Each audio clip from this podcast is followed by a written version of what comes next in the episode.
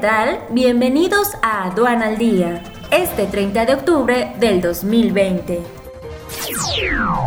Nacional.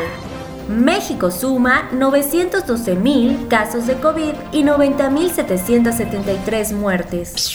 La jefa de gobierno anunció que no se multará a capitalinos. Se analiza restricción de horarios por COVID. Conago convoca a todos los gobernadores a discutir pacto fiscal con Hacienda. Andrés Manuel López Obrador anuncia venta de la antigua sede del ISTE, la cual está evaluada en 5 millones de pesos.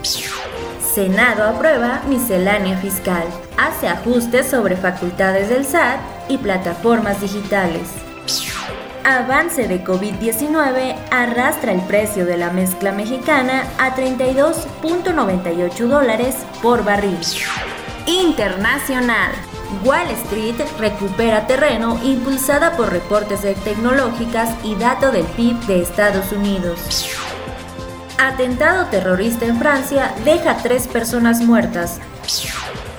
China llegará a Marte en mayo del 2021 según una agencia espacial. al día.